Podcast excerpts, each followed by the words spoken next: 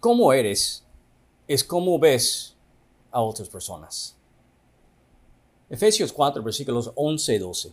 Él mismo constituyó a unos apóstoles, a otros profetas, a otros evangelistas, a algunos pastores y maestros, a fin de capacitar al pueblo de Dios para la obra del servicio, para edificar el cuerpo de Cristo.